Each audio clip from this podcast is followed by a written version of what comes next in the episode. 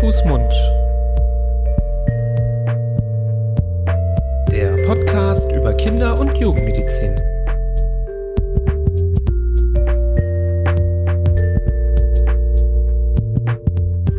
So, ihr Lieben, herzlich willkommen zu einer neuen Folge Hand, Fuß und Mund. Grüß Gott. Hallo Nibras. Hallo Florian. Schön, dass wir wieder beisammen sind. Ähm, mittendrin in unserer super spannenden DKMS Themenwoche beziehungsweise Themenwochen. Es geht ja zwei Wochen lang, wo wir rund um die Themen sprechen, zusammen mit der DKMS und äh, Partnern der DKMS. Ähm, über alles Mögliche, was mit Stammzellspende zu tun hat. Krankheiten haben wir schon besprochen, vor allem die Leukämie, haben schon ähm, mit dem Herrn Mengling gesprochen, Vertreter der DKMS, ähm, der uns ganz tolle Einblicke in die Arbeit der DKMS gewährt hat und auch so Informationen geboten hat, so ganz grundsätzlich zum Thema ähm, Stammzellspende, wie man das macht, was einen da so erwarten kann. Und ja, jetzt kommen wir was schon. Fehlt, was fehlt eigentlich noch? Was könnten wir denn noch, Was äh, worüber könnten- wir denn noch sprechen, wenn es um Stammzellspende geht? Wir könnten eine Z Stammzelle interviewen. ja. Nee, äh, das machen wir nicht. Die haben wir nicht das erreicht. Geht nicht. Die das war geht nicht. zu beschäftigt. Ähm, Nein. Wir wollen euch jetzt nicht hier für blöd verkaufen, denn äh, ihr habt ja schon beim Anklicken der Folge gesehen, dass wir heute ein ganz spannendes Interview haben mit einer Stammzellspenderin und wir begrüßen an dieser Stelle Theresa Streng. Hallo. Hallo Theresa. Hallo. hallo, Theresa, schön, dass du da bist. Ja, danke. Schön, dass ich da sein darf.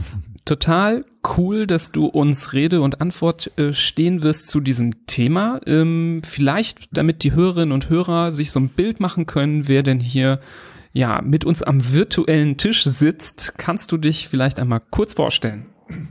Na klar. Ja, wie ihr eben schon gehört habt, ich bin die Theresa, bin 24 Jahre jung, komme aus dem schönen Westerwald. Ähm, mein Dorf befindet sich sozusagen zwischen Frankfurt und Köln. ähm, bin eine Erzieherin und arbeite momentan in einer stationären Jugendwohngruppe und ich durfte vor etwas mehr als drei Jahren Stammzellen spenden. Drei Jahre ist das schon her. Ja, das war Wahnsinn. 2017. Aber ich nehme an, deine Erinnerungen daran sind, als wäre es gestern gewesen. Ja, nee, also sowas Besonderes Ja. vergisst man auf jeden Fall so schnell nicht. War aufregend? Ja, sehr, Mhm. doch. Der ganze Prozess, Ja. eigentlich. Ich finde es schon total schön, dass du so positiv einsteigst in das Thema, weil du schon äh, sagst, äh, du durftest Stammzellen spenden. Also es scheint bei dir keinen schlechten Eindruck hinterlassen zu haben. Im Gegenteil, einen sehr positiven. Ähm, das ist ja auch das, was wir hier versuchen, ja, nicht zu verkaufen. Wir wollen es ja nicht anders darstellen, als es ist, sondern wirklich richtig zu vermitteln auf eine transparente Art und Weise. Deswegen haben wir eben diese Interviews mit Menschen, die da ganz nah dran waren, ähm, weil eben wir beide jetzt ähm, zwar im Bereich der Kinderonkologie arbeiten, aber eben selber noch nie Spender äh, werden durften, ähm, einfach um diese Erfahrung den Hörerinnen und Hörer darzustellen, um die zu motivieren, eben sich dann doch, ähm, falls sie es noch nicht gemacht haben, zu registrieren oder wenn sie schon registriert sind, vielleicht auch andere Leute zu motivieren, die noch nicht registriert sind. Deswegen, Theresa, für uns eine spannende Frage direkt zum Einstieg.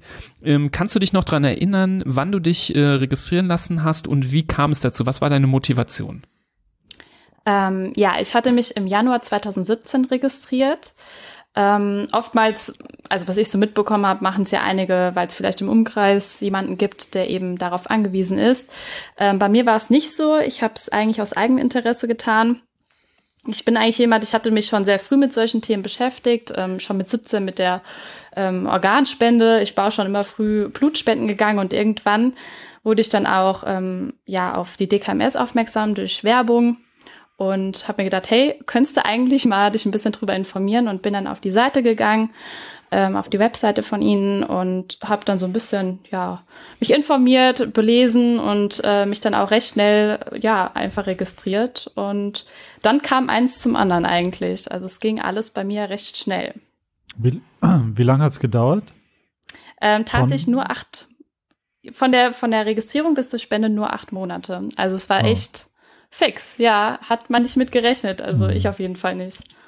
Also äh, ganz zu Beginn mal Hut ab, das, was du hier erzählst mit deiner Spendebereitschaft, Blutspenden, dich mit Organspende auseinanderzusetzen, äh, Stammzellspende, Wahnsinn, finde ich ganz, ganz beeindruckend. Äh, vor allem in deinen jungen Jahren, das, ähm, da ziehe ich absolut meinen Hut davor. Ja, und richtig Krass. cool, dass du da auch ähm, aus Eigeninitiative mhm. dich drum gekümmert hast. Ähm, ich muss zum Beispiel zugeben, ich bin registriert als Spender, aber das kam natürlich, wie bei vielen, ähm, durch äh, so eine Aktion, wo ähm, ein Stand äh, bei uns an der Uni war von der DKMS, wo ähm, ja abgestrichen wurde, wo Personen gesammelt worden sind und ähm, deshalb finde ich es richtig klasse, dass du dann auch, wenn vielleicht, äh, du hast eben das so schön gesagt, mein Dorf liegt da und da, ähm, dass das vielleicht in deinem Dorf äh, eben so eine Aktion noch nicht entstanden war, dass du dich da so mit Eigeninitiative dahinter geklemmt hast und das gemacht hast. Richtig cool.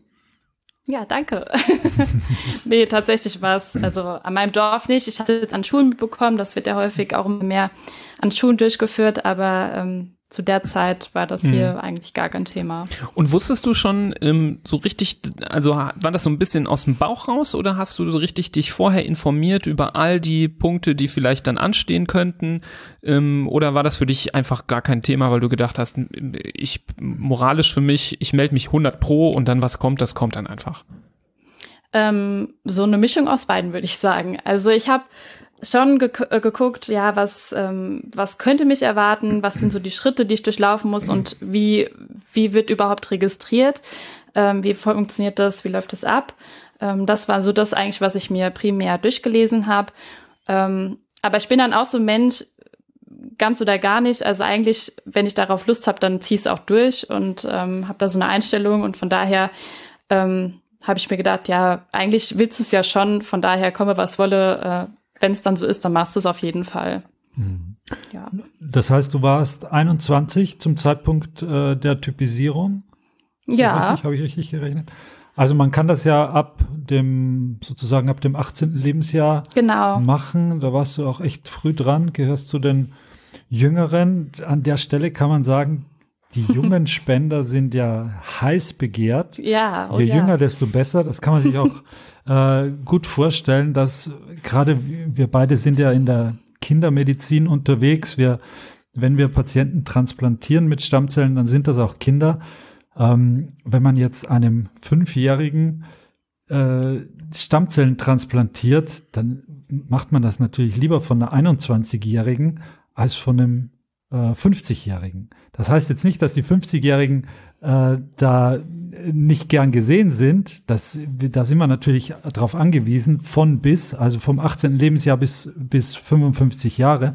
Aber die Spender, die jünger sind, haben natürlich mehr, ähm, bringen mehr Jugend mit sich und mehr, sind auch meistens ähm, häufiger vertreten in der, in der Spenderwelt sozusagen. Also sehr ja. cool. Danke. Ähm, was mich jetzt mal interessieren würde, wenn man sich jetzt registriert hat, wie erfährt man denn davon, dass man jetzt ausgewählt wurde als potenzieller Spender? Wie hast du das erfahren? Bist du angerufen worden? Kriegst du einen Brief nach Hause? Kommt eine Taube, die an dein Fenster klopft und dir eine Schriftrolle vorbeibringt? Wie funktioniert diese Benachrichtigung, dass man ähm, ja auserwählt wurde? Ähm, also ich kann jetzt wirklich nur vor mir sprechen, weil ich auch gar niemand anderen kenne, ähm, der jetzt auch gespendet hat, wie es bei dem anderen war. Ich weiß nicht, ob das auch abhängig davon ist, wie dringend es ist. Ähm, ich wurde damals angerufen, beziehungsweise bei mir zu Hause. Ähm, damals, als das passiert war, war ich noch ähm, beim Bund am Arbeiten und war damals mit zwei äh, Kameraden im Auto in der Kaserne unterwegs. Das war ein lustiger Moment, ähm, aber auch ein ganz eigentlich spannender Moment. Äh, mein Vater hat mich nämlich dann angerufen und ich dachte mir so, ja, okay, wenn der anruft, ähm, dann ist irgendwas so ungefähr. Ja, normalerweise stört er mich nicht bei der Arbeit. Und ähm, ja, der sagte dann, hier, Theresa, die DKMS hat zu Hause angerufen, du musst unbedingt da mal zurückrufen. Ist ganz dringend. Sag ich, ja, okay. So, ich dann total aufgeregt, weil ähm, ja, man denkt ja, die DKMS ist ja kein Spaßverein, da wird ja schon wahrscheinlich aus Gründen angerufen und ähm, dann läuft da bei einem ja eigentlich schon so ein gewisser Film ab. Ähm, habe dann total aufgeregt, versucht, was aufzuschreiben, die Nummer mitzuschreiben und als ich dann nach, nachher im Büro war, habe ich dann direkt auch die DKMS wieder zurückgerufen und ähm, ja, dann wurde mir erstmal erklärt, was überhaupt äh, ja der Grund für den Anruf war, nämlich dass ich ja in Frage komme für eine Spende. Und ähm, ja, wir hatten dann circa zehn Minuten, glaube ich, waren es telefoniert. wo erstmal alles so abgeklärt wurde, was so die weiteren Schritte sind und ähm, wurde auch Zeit gegeben, um Nachfragen zu stellen. Also es war ähm, ganz spannend, weil einerseits wusste man, da kommt irgendwas, aber irgendwie war es ja doch total unbekannt für einen, weil ich habe sowas ja noch nie vorher erlebt gehabt. Ja. Wie hat man denn, jetzt einen Schritt noch zurück, wie hat man bei dir denn die Typisierung abgenommen? War das eine Blutentnahme oder war das ein Wangenabstrich? Ähm, das kam dann danach. Also ich hatte zuerst registriert oder mich registrieren lassen mit diesem bekannten Stäbchen. Ah ja. ähm, das war sozusagen damals meine Registrierung. Und als ähm, ja dann dieser Moment da war, wo ich passen könnte, ähm, wurde mir dann in diesem Gespräch, an diesem Telefonat gesagt, ähm, dass sie mir ein Blutröhrchen zuschicken würden, ähm, den ich per Express zurückschicken müsste, um eben nochmal zu schauen, ob wirklich die genetischen Merkmale ähm, die passendsten sind. Und ich glaube, bei mir gab es sogar noch andere Leute, andere Menschen, die in Frage gekommen wären, gegebenenfalls. Aber ja, ich war dann nachher wohl der bestpassendste Spender. Mhm. Ja. Interessant. Und dieses äh, Röhrchen, was dir geschickt worden ist, das, ähm, dann bist du dann damit zum Hausarzt gegangen und der hat das dann äh, für dich voll gemacht oder wie lief das? Ja, also ich, gut, ich musste jetzt ähm, zu dem Arzt in der Kaserne, okay. aber normalerweise geht man zum Hausarzt. Ja, okay. Ähm, und dann wurde es per Express tatsächlich zurückgeschickt, weil es, ja. Äh, ja, ich weiß nicht, ob es jetzt abhängig davon war, dass mein Empfänger ähm, das so schnell brauchte oder ob es normal ist, dass es per mhm. Express zurückgeschickt wird. Aber ja, das ging alles tatsächlich bei mir relativ fix. Mhm. Ja, sehr spannend. Das kann ich mir vorstellen, dass das ein aufregender Moment ist, wenn man dann informiert wird und dass man natürlich auch erstmal so gemischte Gefühle hat und vielleicht auch denkt, oh je, oh je, was kommt da jetzt so auf mich zu? Ähm, um das vielleicht mal zu konkretisieren, was da auf einen zukommt, kannst du mal ein bisschen beschreiben, was so, du hast eben schon äh, berichtet, ähm, es wurden die nächsten Schritte besprochen. Was waren denn diese nächsten Schritte? Was musste so an Vorbereitungsarbeit gemacht werden, bis hin zu dem Tag, wo du wusstest, als du morgens aufgestanden bist, heute spende ich? Ähm, ich hatte nochmal Unterlagen zugeschickt bekommen, wie so eine Art Fragebogen den musste ich, glaube ich, ausfüllen ähm, und zurückschicken, logischerweise. Anschließend ähm, gab es auch noch mal eine Voruntersuchung. Ähm, die war bei mir in Köln. Also die DKMS guckt dann schon, was ist ähm, zum Beispiel dem Wohnort nah. Bei mir war es jetzt Köln oder Frankfurt. Ich habe gesagt, mir ist es eigentlich egal. Ähm, also bin ich dann Anfang September 2017 nach Köln äh, gefahren mit dem Zug und ähm, das war auch ganz lustig ich habe, weiß nicht, ich habe mir irgendwie gedacht, Theresa, du fährst da jetzt zu so einem Krankenhaus hin, ja. Man hat ja dann so eine Vorstellung von dem, was man bisher ähm, so in den Jahren erlebt hat und dachte, okay, ich fahre da jetzt zum Krankenhaus irgendwie. Und ich fahre dann da in die Stadt und denke mir, nee, also äh, hier, das kann ja eigentlich gar nicht sein. Und äh, bin dann mit meinem Handy-Navi rumgelaufen und stand dann irgendwann vor diesem Gebäude und dachte mir so, nee, im Leben nicht.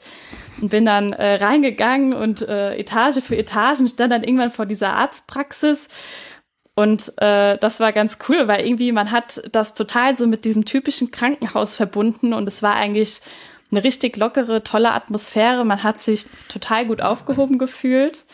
Und ähm, ja, ich war dann bei einer sehr netten Ärztin, die hatte äh, sich dann erstmal ein bisschen Zeit für mich genommen, mir erklärt, ähm, was jetzt genau äh, bei dieser Voruntersuchung stattfindet.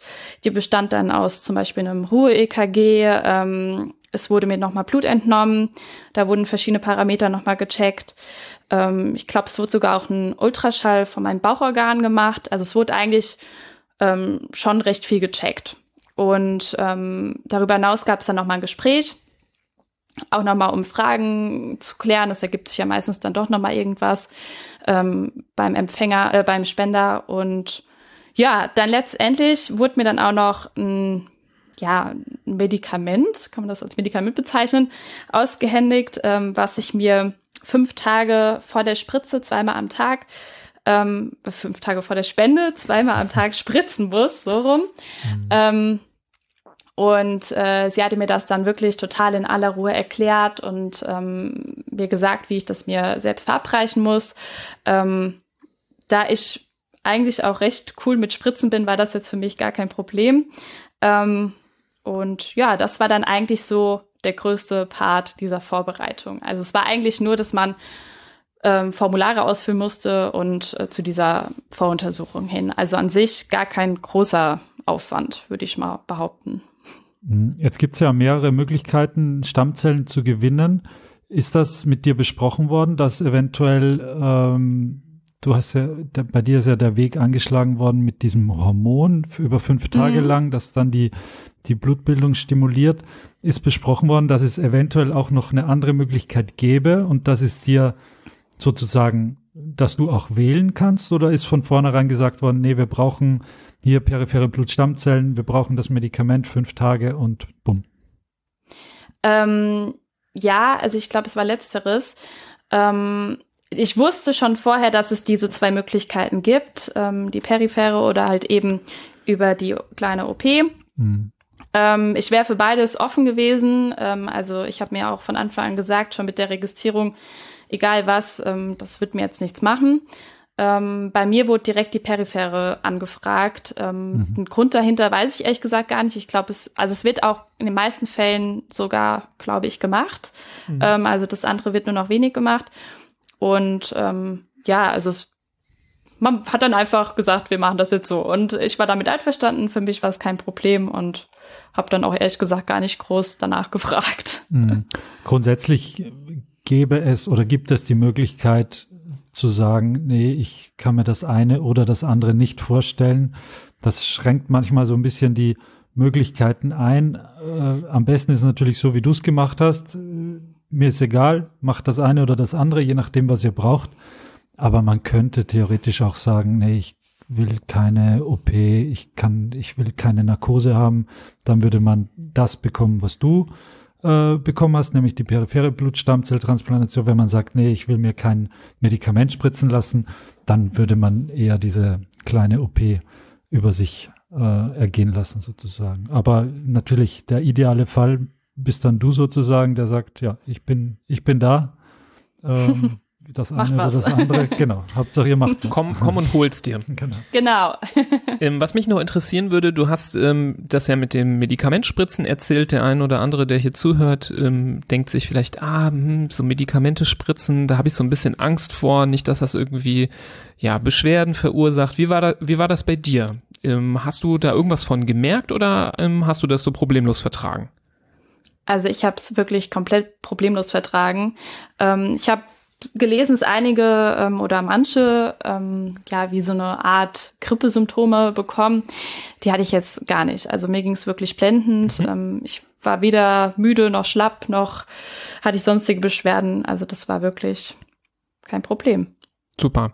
Also wurde bei diesem Untersuchungstermin quasi schon festgelegt, wann du das Medikament nehmen musst und du hast an dem Untersuchungstermin schon erfahren, wann auch die Spende an welchem Tag sein wird.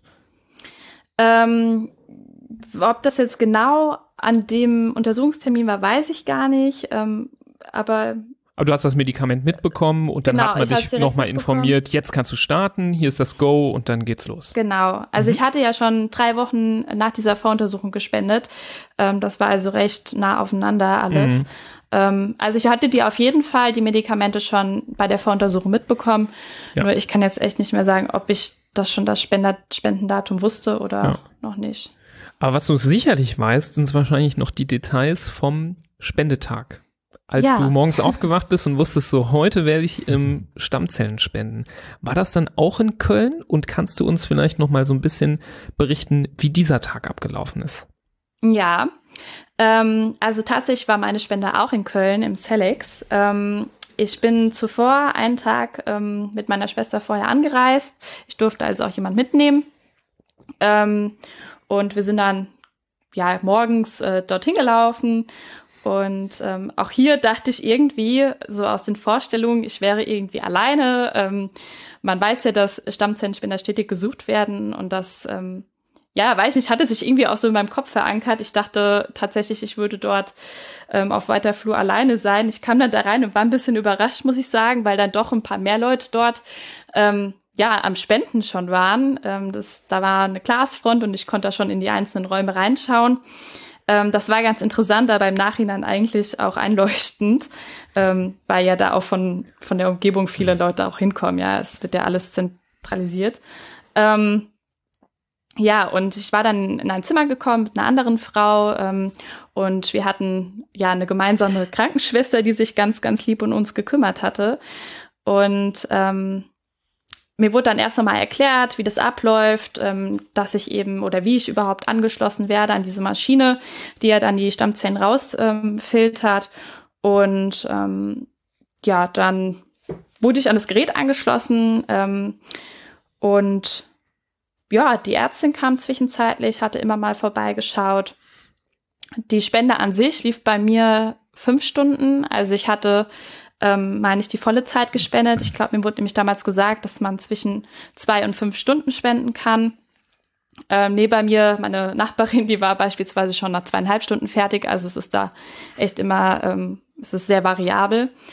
Und ähm, ja, ich habe mir dann die Zeit währenddessen gut äh, vertreiben können, denn ich durfte ja Fernseh schauen, Filme gucken, ähm, essen, trinken. Äh, mir wurde da auch viel gebracht und Musik hören. Das Einzige, was ich leider nicht durfte, war schlafen. Das war ja schade, aber war so. Wirklich? Ähm, das, ja. das wird einem untersagt. Ja, also ich, das, ich hatte mich am Anfang gefreut und dachte, oh, jetzt kann man hier einen ruhigen machen. Äh, ist ja cool. aber nee, ähm, durfte ich nicht. Aber ja, das krass. war jetzt auch nicht so tragisch, aber ja, war ganz lustig. Hatte ich auch nicht gewusst.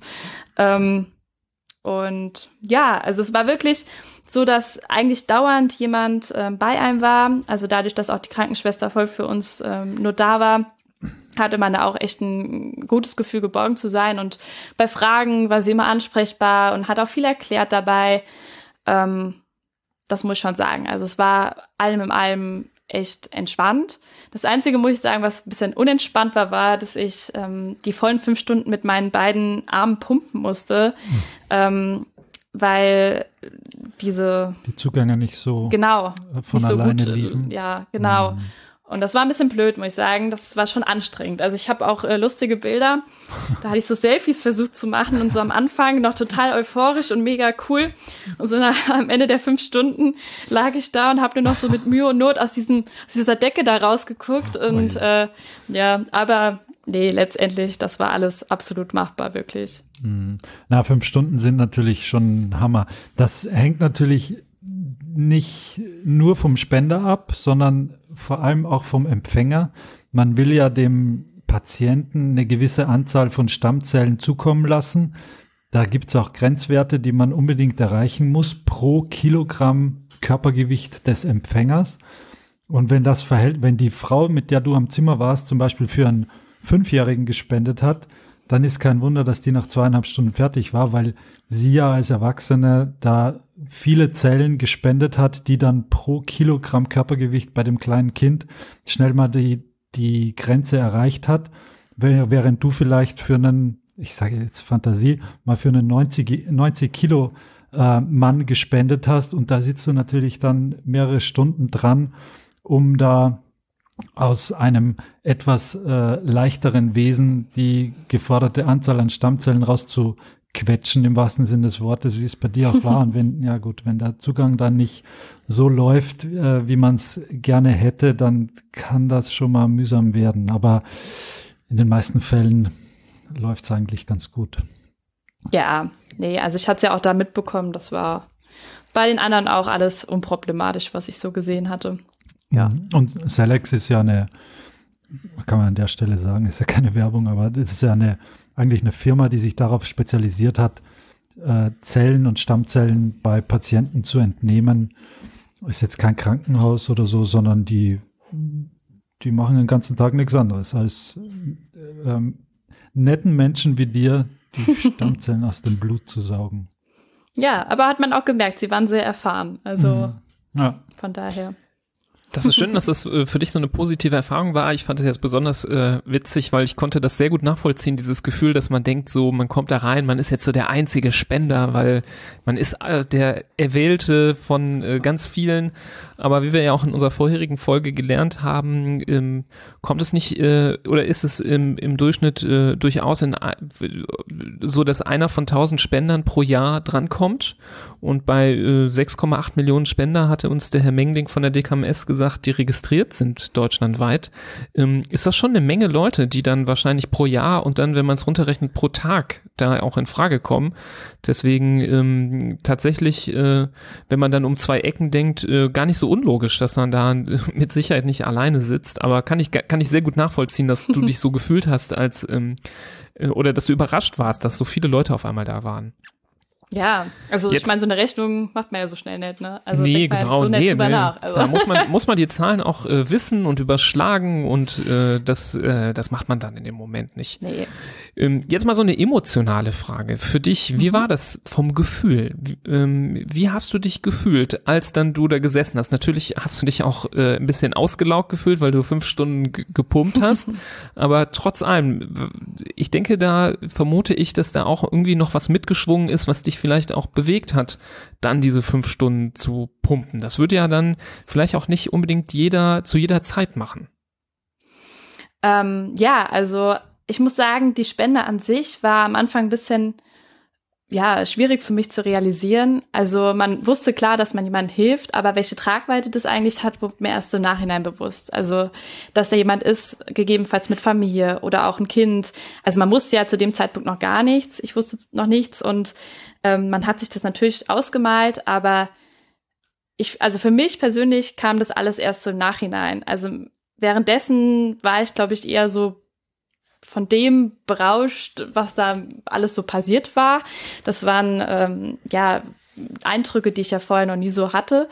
Ähm, das war ganz vorne mit dabei, aber halt auch natürlich das Gefühl, etwas Gutes zu tun. Das ist was wahnsinnig Schönes, gerade wenn es darum geht, jemanden das Leben retten zu können, zu dürfen. Das ist äh, mega fantastisch.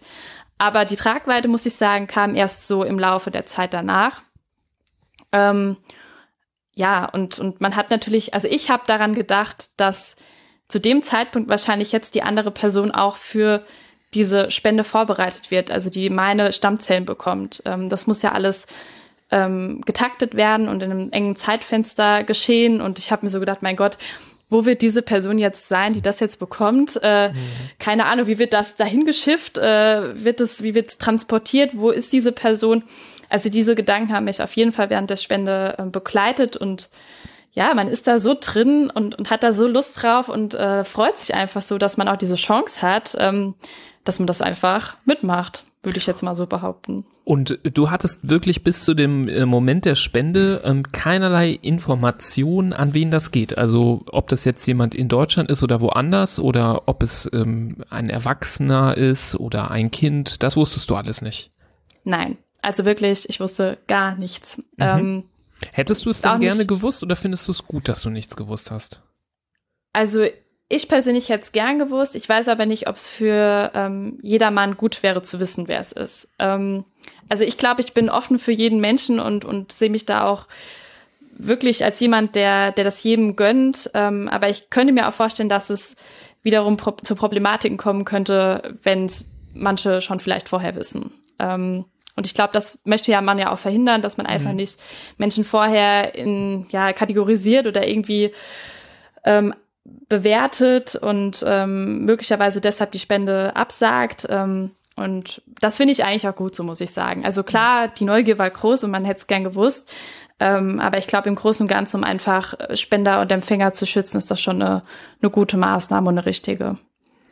Das, deine Erzählungen, die klingen ja so, als wäre das schon, obwohl ihr euch nicht kanntet, ich weiß gar nicht, ob ihr euch jetzt kennt, aber das wirst du uns hoffentlich gleich erzählen. aber du, du kanntest dein Gegenüber sozusagen nicht, der deine Stammzellen bekommt und trotzdem war da so eine Verbindung, oder? Du hast da an ihn oder an sie gedacht, was wird der jetzt machen? Wie, wie geht's dem? Wahrscheinlich gar nicht so gut, weil wegen der Erkrankung und wegen der Therapie und wegen der Vorbereitung auf die Spende. Aber da, das klingt ja schon nach so einer Verbindung gegenüber einem Unbekannten. Das, das finde ich ja sehr, sehr beeindruckend auch, dass man das so, so wahrnimmt und so spürt.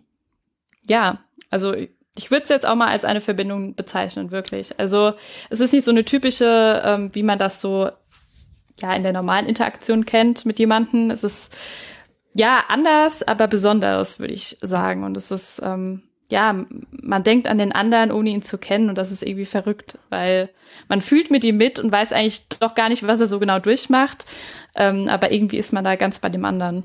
Das ist natürlich ein äh, ähm, extremer, aber auch ein sehr, sehr schöner Gedanke, weil ein Teil von einem selbst lebt ja dann quasi weiter, aber in einem anderen Menschen, der nur dank dieses Teiles es zum Beispiel hoffentlich schafft, eine Erkrankung zu besiegen. Ne?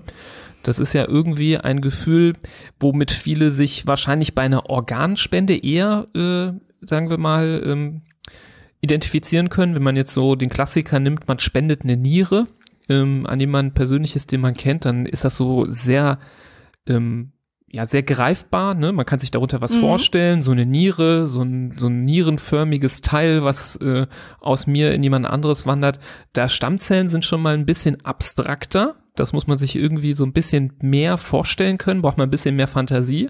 Ist aber ja im Grunde genommen nichts anderes und äh, was richtig, richtig Besonderes, ähm, finde ich. Also ich finde das für uns in der Klinik als Ärzte immer ja so einen ganz großen äh, Moment, wenn man weiß, okay, jetzt kommt die Spende und die wird dann äh, verbunden und dann äh, fängt das an, äh, ja, in den Patienten hineinzutröpfeln. Ähm, das ist schon was ganz Besonderes, selbst obwohl wir gar nicht richtig involviert sind ähm, und nur der Überbringer sind. Ähm, deswegen kann ich das sehr gut nachvollziehen, dass das, äh, dass da diese Verbindung herrscht. Finde ich was ganz Schönes.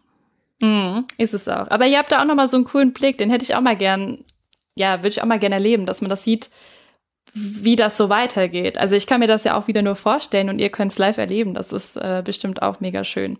Ja, und auch die, auch die Tage bis zur Spende. Also wenn du erzählst, wie sehr du drüber nachdenkst, äh, wie es eigentlich dem Empfänger geht und in welcher Situation der steckt, das kann ich dir aus eigener Erfahrung sagen. Die Patienten und die Familien, die Angehörigen, die denken in den Tagen vor der Transplantation auch fast an gar nichts anderes als an, wie geht's denn dem Spender und wie, wie, was wird der denn jetzt durchmachen? Und hoffentlich, hoffentlich ist sich der dessen bewusst, dass er jetzt, was für eine Hoffnung wir in ihn haben und, und wie sehr wir ihn brauchen und bitte lass es ihm gut gehen. Also das, obwohl sich die beiden nicht kennen, es gibt da diese Verbindung auf jeden Fall zwischen den beiden Personen, die sich noch nicht kennen. Und das finde ich ganz, ganz beeindruckend, wirklich. Und beide Situationen sind äh, so fast Grenzerfahrungen, die einen dann doch irgendwie näher aneinander bringen. Finde ich echt spektakulär.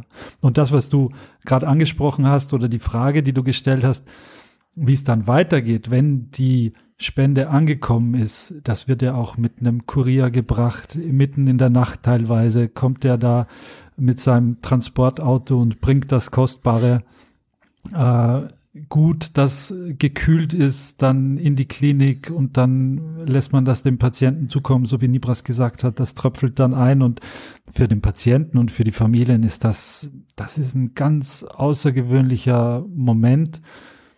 Und dann geht's natürlich weiter. Die, die Patienten sind dann erst am Anfang ihres, ihres neuen Lebens und der ist teilweise schon noch ganz schön steinig, aber die Grundlage dafür, dass die Patienten wieder gesund werden, wird genau in diesen Momenten da gelegt und dafür ist es einfach unglaublich wichtig und notwendig, dass Menschen wie du bis zu dem Moment der Spende halten und dabei bleiben und nicht kneifen und sagen, okay, ich mache das jetzt.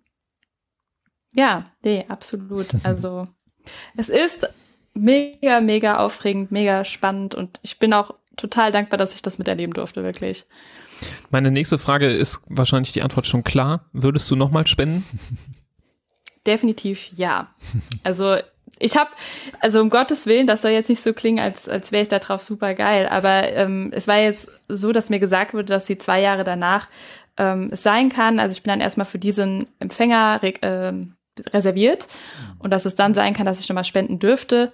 Ähm, um Gottes Willen, ich will nicht sagen, dass ich es gehofft habe, aber ich habe mir so gedacht, mein Gott, ähm, was wäre, wenn du jetzt noch mal diese Erfahrung machen dürftest? Was nimmst du dann noch mal daraus mit? Also du hast beim ersten Mal schon sowas Wahnsinniges erleben können und ich, ich glaube, es wäre dann noch mal noch mal intensiver geworden. Also wenn man das versteht, was ich meine. Mhm. Ähm, aber ich würde es auf jeden Fall machen. Ja, weil du, weil du meinst, weil wenn du jetzt noch mal ausgewählt worden wärst, dann würdest du wissen, dass wahrscheinlich derjenige ähm, ja schon wieder ein Problem hat und dann noch mal auf deine Hilfe angewiesen ist und du das ja noch mehr so spürst, quasi diese, diese, dieses Gefühl, dass du ähm, hilfst in dem Moment.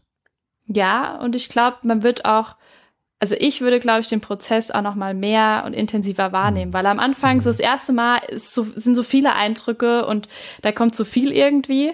Und ähm, ich glaube, jetzt beim zweiten Mal wüsste ich schon, wie der Hase läuft in Anführungsstrichen und würde mich dann nur mal rein auf diese Gefühle, die ich damit verbinde, konzentrieren. Also ja, es ist schwierig zu beschreiben, aber ich glaube, es wäre noch mal eine intensivere Erfahrung.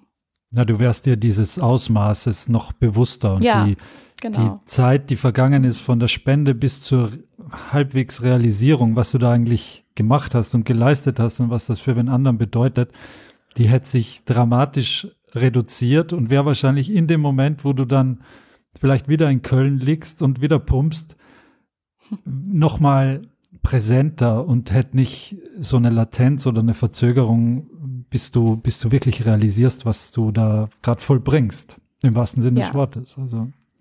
Genau. Kommen wir vielleicht jetzt zu der Frage, die hier viele brennend interessiert, die jetzt zuhören. unbedingt. Ich jetzt, bin auch schon ganz, ganz heiß drauf, auf diese Story jetzt. Ja, wir haben Kann ja im, schon vorstellen. Wir haben in unserer letzten Folge mit dem Thilo Mengling ja gelernt, dass man in Deutschland ungefähr zwei Jahre oder ganz genau zwei Jahre warten Mhm. muss, bis man Kontakt haben kann zum ähm, Empfänger beziehungsweise zum Spender, je nachdem auf welcher Seite man ist. Und ähm, unsere Frage wäre, hast du den Empfänger oder die Empfängerin deiner Stammzellen kennengelernt? Ähm, nein, also nicht persönlich. Ähm, meine Empfängerin, das darf ich jetzt sagen, ähm, ist eine, 43 also damals zu meiner Spende war sie 43 Jahre und ähm, kam aus der Niederlande. Ähm, das Problem ist, dass es in jedem Land eigene Vorschriften gibt. Und ihr habt es eben schon gesagt, Deutschland hat zum Beispiel jetzt die Vorschrift, dass man nach zwei Jahren rein theoretisch den anderen kennenlernen dürfte, wenn beide damit einverstanden sind. Ähm, die Niederlande hat momentan leider noch ähm, die Vorschrift, dass sie das nicht ermöglichen möchten. Ähm, also Gar dieser nicht? Kontakt, den wir haben, ja, anonym nur. Also keinen keinen persönlichen Kontakt in dem Sinne, dass man sich jetzt sehen könnte, das nicht. Also ich schreibe mit ihr momentan Briefe, ähm, ja, über die DKMS dann sozusagen. Also er wird immer noch mal gegengelesen. Ähm, und so tauschen wir uns hin und wieder mal aus. Der letzte kam tatsächlich auch vor circa drei Wochen wieder. Ähm, und es ist trotzdem schön. Also ich finde es zwar schade, dass man ja nicht gerade die Möglichkeit hat, sich kennenzulernen, ähm, weil es unfassbar spannend ähm, wäre, den anderen mal ja zu sehen überhaupt. Ja, auch hier stellt man sich ja wieder vor, wie wie mag der aussehen, wie äh, ist der drauf, vom Charakter her, Charakter her ist man sich vielleicht ähnlich oder nicht. Ähm, also da kommen ja ganz ganz viele Fragen auf und ähm, man malt sich dann irgendwie so ein Bild, ob man will oder nicht. Ähm, und das finde ich eigentlich total toll. Aber ja, es ist schade, dass da eben jedes Land so seine eigenen Wege ein bisschen geht. Aber ich bin froh, dass wir immerhin ab und zu mal uns so per Brief austauschen. Ja, wir haben auch gehört, dass manchmal gar kein Kontakt erlaubt ist. Dann ist zumindest so ein Briefkontakt ja wenigstens etwas. Genau. Und es hat ja natürlich ein bisschen was Romantisches, ein, ein Briefkontakt. Das ist ja irgendwie Ja. auch was äh, mysteriös äh, Schönes irgendwie. Ähm, ich kann das aber sehr gut nachvollziehen, dass du, und das sieht wahrscheinlich die Person in den Niederlanden genauso, dass äh, sie dich auch sehr gerne kennenlernen würde und dir gerne in die Augen schauen würde und dir direkt danken würde. Das ist dann einfach so, wenn überregional die Regelungen unterschiedlich sind. Das lässt sich dann äh, nicht verhindern, aber trotzdem schön, ähm, dass ihr in Kontakt treten konntet, trotz alledem. Ja, nee, das finde ich auch. Also das weiß ich auch zu schätzen. Das ist auch ähm, ganz toll gewesen, so nach der Spende. Man hat ja dann schon mal ähm, von der DKMS zwischenzeitlich so eine Info bekommen, wie geht's den Empfänger. Aber das ist alles recht formal gehalten, sage ich mal. Aber dann noch mal so persönliche Worte zugesendet zu bekommen, ähm, wie es der Person wirklich geht, auch emotional, das ist natürlich noch mal was ganz anderes. Und ähm, das stimmt einen da dann noch mal auch total zufrieden, wenn man hört, okay, ähm, die anfängliche Abstoßreaktion äh, hat sich mehr oder minder gegessen. Der Person geht's wieder recht gut, den Umständen entsprechend, findet wieder zurück ins Leben. Das ist ein schönes Gefühl. Und wenn man eben auch noch weiß, dass man selbst was dazu beigetragen hat, dann umso mehr. Naja, was dazu beigetragen ist, äh, eine leichte Untertreibung. Also noch ein, ich habe es eingangs gesagt, ich sag's dir nochmal, Hut ab vor deiner Bereitschaft, davor, dass du hier, ja, einem Menschen das Leben gerettet hast. So kann man es, glaube ich, ganz einfach auf den Punkt bringen. Super. Wahnsinn. Ja, danke. Aber ich muss sagen, es ist immer so ein bisschen so ein komisches ähm, Gefühl, wenn man so dafür so gelobt wird, weil ja. ich mir irgendwie denke, der andere hat irgendwie so viel mehr mitgemacht. Ich, also natürlich ist es schön, wenn andere sagen, hey, finde ich cool, was du da gemacht hast. Aber irgendwie ähm, muss man die Anerkennung, glaube ich, zehnmal mehr noch dem anderen da geben. Ja, aber trotz allem sind, äh, sind sehr, sehr viele Menschen zum Beispiel noch nicht registriert, sind den Schritt noch nicht gegangen. Ähm, das heißt, äh, die Bereitschaft überhaupt zu erklären und so offenherzig, wie du das gemacht hast, das ist, glaube ich, jetzt hier rübergekommen, mit welcher positiven Grundeinstellung du da rangegangen bist und wie, ja, bleibt nichts anderes übrig, als das zu sagen, wie genial du das dann so äh, durchlebt hast und jeden Schritt auch immer nur die positiven Seiten gesehen hast. Das ist wirklich was ganz Tolles und da hast du dir trotzdem Lob verdient, wenn du das jetzt auch nicht haben willst. Wir geben es dir trotzdem, ist mir egal. Und ich glaube, viele der Hörerinnen und Hörer können das auch nachvollziehen und äh, ähm, sind da bestimmt auch auf unserer Seite, äh, dass du dir ein Lob definitiv verdient hast. Unbedingt. Dankeschön. Sehr, sehr lieb. ähm, ich würde trotzdem am Ende, ähm, auch wenn das eigentlich vom Inhalt so schön war und äh, danke dafür nochmal, ähm, dass ich eigentlich denke, naja, das müsste eigentlich schon genug motivieren, sich hier zumindest mal typisieren zu lassen, wenn man es noch nicht gemacht hat. Oder wenn man schon typisiert ist, trotzdem mal mehr aktiv zu werden. Dich nochmal bitten, vielleicht an die Hörerinnen und Hörer, weil du ja wirklich hier die Person bist, die am nächsten dran war an dieser Erfahrung, nochmal einen kleinen Appell rauszusenden. Was, was können die Leute da draußen gerne machen? Also wichtig ist mir, dass sich zumindest mal jemand mit diesem Thema beschäftigt. Ähm, ich finde, es obliegt dann jedem nochmal selbst, ob er das eingeht oder nicht, ob er das durchführen würde oder nicht. Ähm, was mir wirklich wichtig ist, sich damit mal zu beschäftigen, zumindest sich ein bisschen was darüber durchzulesen. Geht auf die DKMS-Webseite, äh, guckt es euch an, es ist total schlüssig, dort alles erklärt. Ähm, bei Fragen könnt ihr dort auch jederzeit anrufen.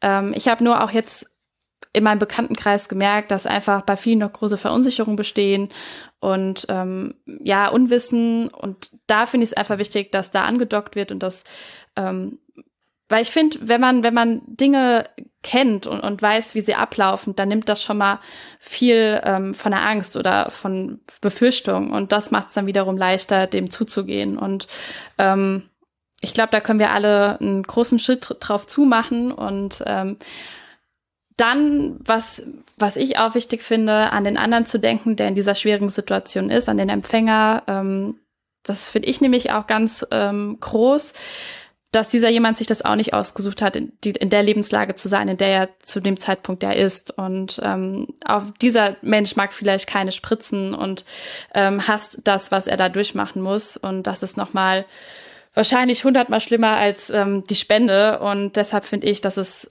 unheimlich wichtig ist, sich dessen bewusst zu sein, dass man mit ähm, ja so einem in Anführungsstrichen kleinen Ding ähm, so viel erreichen kann. Und ja, deshalb hoffe ich, dass sich wirklich noch ganz, ganz viele weitere von euch registrieren, wenn ihr es noch nicht getan habt. Und ähm, ja, ansonsten würde ich vielleicht auch noch mal kurz was zu DKMS sagen, wenn ich das dürfte. Klar. Weil ähm, ich muss sagen, die DKMS macht da einen super großartigen Job. Also das ist ein tolles Team, was wirklich einen von vorne bis hinten so super begleitet. Und das muss ich sagen, hat mir auch total viel geholfen, weil ich immer wusste, dass man dort einen Ansprechpartner hat. Und es ist ein sehr jung gebliebenes Team, total offen.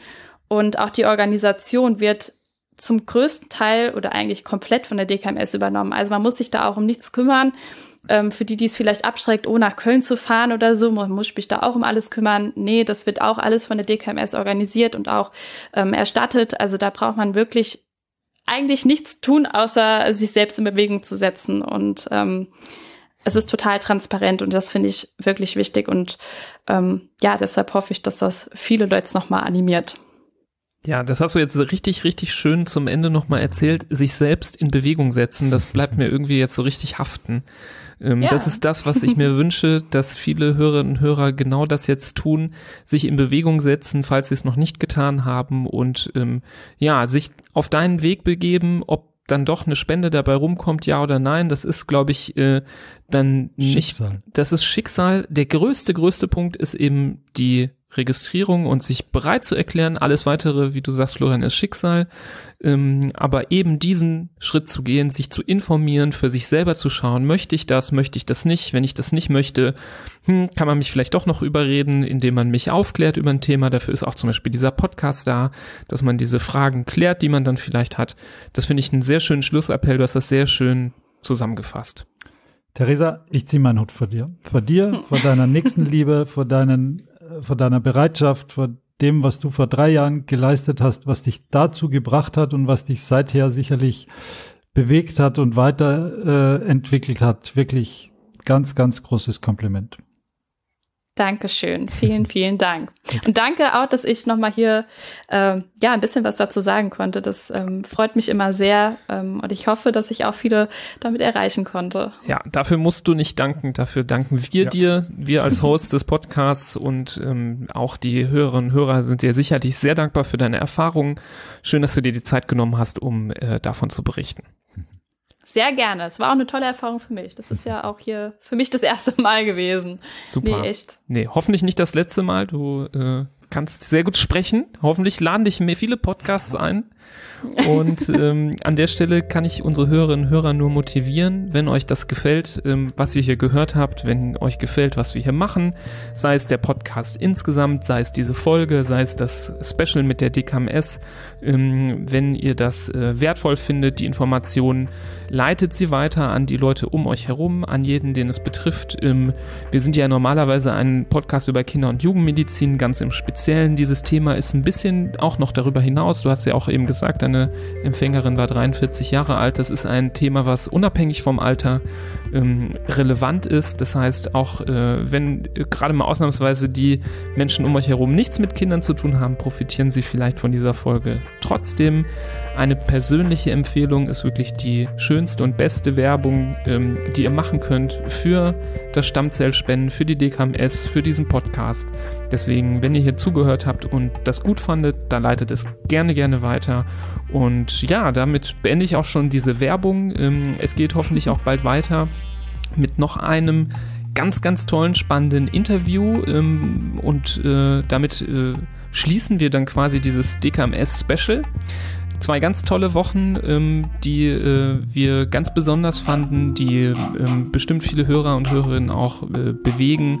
Und ähm, ja, bis dahin wünschen wir allen viel Gesundheit, bleibt fit und ähm, eine gute Zeit. Auf Wiedersehen. Danke, Theresa. Bitte. Tschüss. Macht's gut, tschüss.